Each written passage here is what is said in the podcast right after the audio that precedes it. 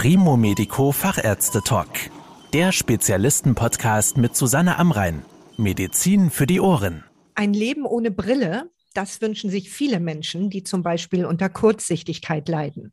Und mit Hilfe moderner Laserverfahren lässt sich dieser Wunsch tatsächlich realisieren. Für wen die Behandlung in Frage kommt und wie sie abläuft, darüber spreche ich mit Dr. Tobias Neuhan. Er ist Inhaber und medizinischer Leiter im Ophthalmologikum Augenärzte an der Oper in München. Herr Dr. Neuhan, auf einer Skala von eins wie leicht bis zehn wie kompliziert, wie einfach lässt sich eine Kurzsichtigkeit mit dem Laser korrigieren? Im Prinzip einfach. Also auf einer Skala würde ich sagen eins nicht, aber die Skala zwei bis drei. Der Grund, warum das heute für den Arzt relativ einfach ist, weil die Methoden mit dem Laser seit Mitte der 80er Jahre durchgeführt werden. Ich hatte das Glück, Gunst der Stunde, mit bei den ersten Lasern und Entwicklungen dabei zu sein und verfolge und führe seit Mitte der 80er Jahren diese Laserbehandlungen selber durch. Dass sich natürlich in dieser Zeit massiv viel gerade in der Technologie getan hat, ist klar. Gibt es denn bestimmte Voraussetzungen, die erfüllt sein müssen, damit mit dem Laser eine Kurzsichtigkeit korrigiert werden kann? Also die erste große Voraussetzung ist, dass der Patient das möchte. Und das zweite ist, dass die Augen des Patienten die anatomischen Voraussetzungen bieten. Eine Laserbehandlung wird an dem durchsichtigen Teil des Auges, also die heißt Hornhaut, wird das durchgeführt. Und diese Hornhaut ist in aller Regel nur einen halben Millimeter kräftig oder dick. Und von diesem halben Millimeter kann man nicht so wahnsinnig viel wegnehmen. Man tut da nur Mikrometer wegnehmen. Und die Hornhaut muss diese Voraussetzungen bieten. Und je kräftiger die Hornhaut ist, umso einfacher ist es. Was genau macht denn der Laser, wenn Sie sagen, da wird etwas weggenommen? Was verändern Sie am Auge, damit die Kurzsichtigkeit verschwindet? Diese Hornhaut hat eine Brechkraft, einfach nur als Zahl, sagen wir mal 45 Dioptrien. Der Patient ist meistens mit drei Dioptrien oder fünf Dioptrien kurzsichtig. Wenn ich also jetzt von 45 drei wegnehme, dann sind immer noch 42 über, 42 Dioptrien. Und das verdampft praktisch der Laser an Material. Wenn sich Patientinnen und Patienten anfangen, mit dem Thema Laserbehandlung bei Kurzsichtigkeit zu beschäftigen, dann stolpert man als erstes sofort über viele verschiedene Verfahren. Es gibt LASIK, es gibt Femtolasik, es gibt Smart Surf. Was sind da die Unterschiede? Die Techniken. Bei der Hornhaut gibt es die Möglichkeit, dass man nur von außen mit dem Laser einfach Gewebe verdampft da gibt es keinen Schnitt. Das ist zum Beispiel Smart Surf. Und das ist eine Renaissance der ersten Laseranwendungen. Es gibt Femtolasik oder Lasik oder eben Smile. Dort werden immer Schnitte gemacht und dann wird im Material der Hornhaut das verdampft und das, was man als kleinen Schnitt weggeschnitten hat, kommt nachher wieder auf die Hornhaut drauf, sodass es wie ein durchsichtiger Verband ist. Das sind die Hauptunterschiede. Bei den Schnitten braucht es halt immer ein bisschen Heilung. Die Hornhaut heilt aber nicht so wahnsinnig schnell, weil sie keine Blutgefäße hat. Gott sei Dank hat sie keine Blutgefäße, man wird es wirklich bluten. Deswegen ist es der Vorteil, aber hat auch den Nachteil, dass die Heilung nicht so schnell geht. Macht man eine PRK, Trans-PRK oder die heißt eben heute modern Smart Surf, dann wird da gar kein Schnitt gemacht. Und das hat den großen Vorteil, dass die Hornhaut nicht wirklich geschwächt ist, man relativ schnell wieder gut sieht. Und der Nachteil dieser Behandlung ist, dass man ein, zwei Tage ein wenig Schmerzen am Auge hat. Das ist also praktisch die Investition, dafür aber die nächsten 100 Jahre risikofrei leben. Wäre das dann aus Ihrer Sicht das erste Verfahren der Wahl zur Behandlung der Kurzsichtigkeit oder woran machen Sie das fest? Am Patienten. Es gibt Patienten, die mir ganz klar sagen, Schmerzen, mit Schmerzen habe ich gar nichts am Hut.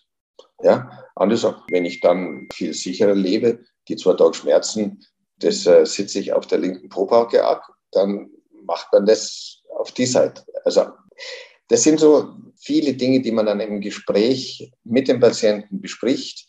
Ist er sehr extrem schmerzempfindlich? Was macht er in der Freizeit? Welche Sportarten hat er?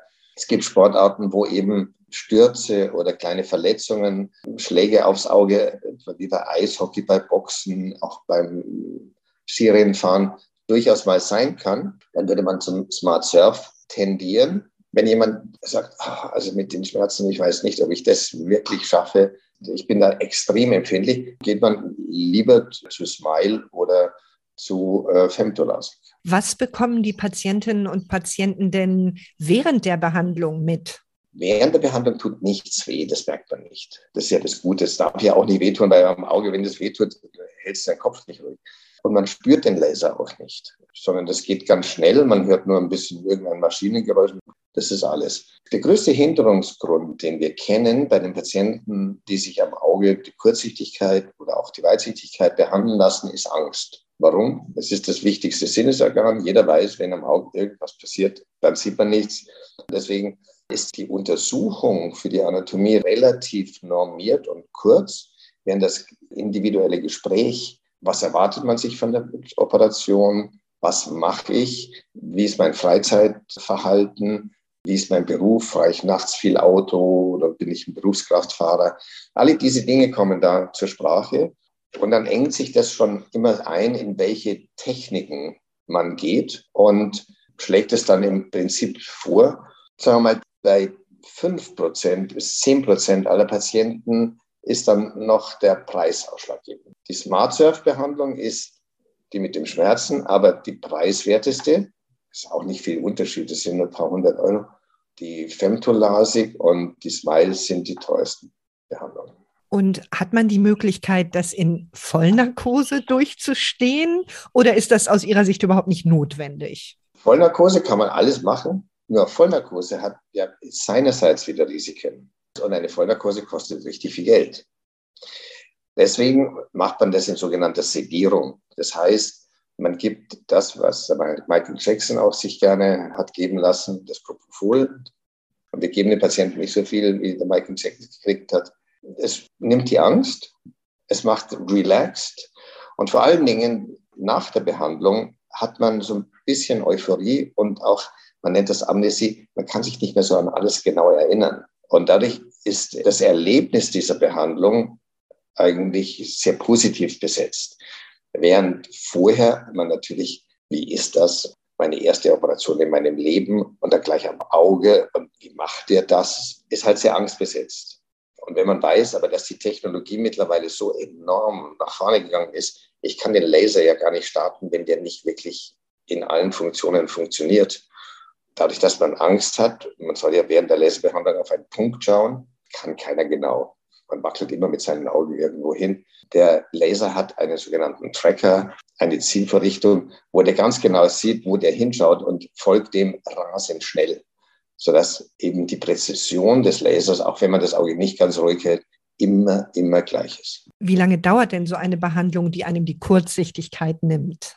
Pro Auge kann man rechnen mit einer mittleren Kurzsichtigkeit zwischen drei und sechs Dioptrien, 20 Sekunden pro Auge. Es geht rasend schnell. Es ist erträglich. Im Nachhinein sind alle die Helden und sagen, ja, wenn das alles war, Herr Doktor, hätte ich das gewusst, hätte ich das schon viel früher gemacht. Das ist eine sehr positive Bewertung, aber das einzige kleine Nachteil ist, es riecht so ein bisschen verbrannt. Und das ist eben das verdampfte Gewebe. Und wie sieht es mit Schwellungen aus? Das Auge ist ja doch recht empfindlich. Schwellungen sind im Prinzip nicht da, weil wir haben in der Hornhaut eben keine Blutgefäße und keine Lymphgefäße.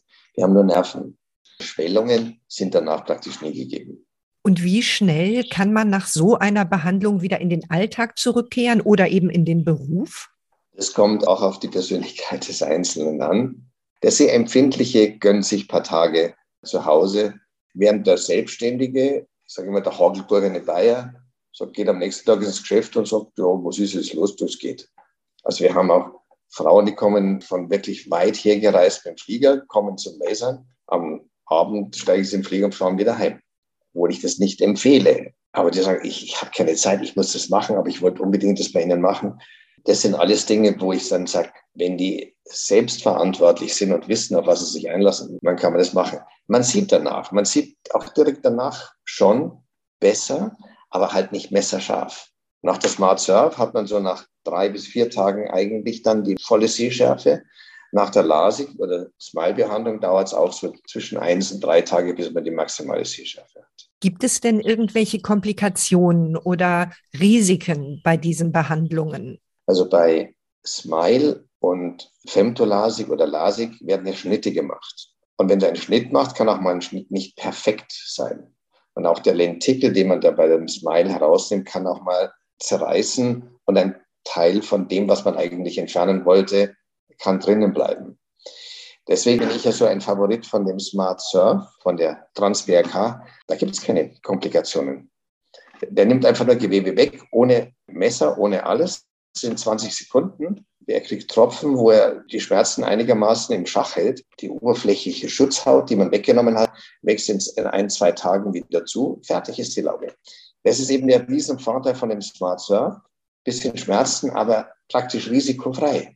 LASIK, FemtoLASIK und Smile schmerzfrei oder nahezu schmerzfrei, aber mit kleinen Risiken behaftet, kleine Fältchen sich bilden oder der Schnitt nicht perfekt ist oder man nochmal nachbehandeln muss. Das sind so die kleinen Nachteile von den ganzen. Praktisch alle Komplikationen sind behandelbar. Es ist nicht mehr so wie in den Anfängen, dass man unter Umständen sogar das Auge verlieren kann. Das ist Schnee von gestern. Infektionen sind möglich. Das ist auch nur praktisch bei Smile- und LASIK-Behandlung. Das kommt aber nicht von heute auf morgen. Das sieht man. Deswegen kontrollieren wir auch immer zwei oder dreimal, schauen wir uns das danach noch an, wenn die Patienten Zeit haben. Das kann mal auch kleine Infektionen geben. Dann dauert die Heilung ein bisschen länger. Ansonsten hat man nicht mehr so viele Schwierigkeiten. Also Schnittkomplikationen mit kleinen Fältchen oder Teil des Lentikels, den man beim Smile entfernt. Bei Trans-BRK gibt es nicht.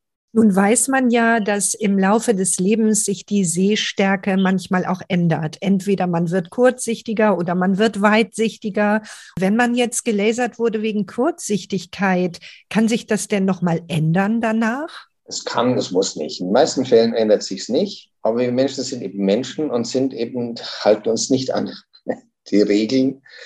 Wenn ein Patient über die nächsten Jahre kurzsichtiger wird, gibt es immer eine Lösung, das wieder so zu korrigieren, dass er Kontaktlinsen oder brillenfrei ist. Man muss halt sehen, was es ist.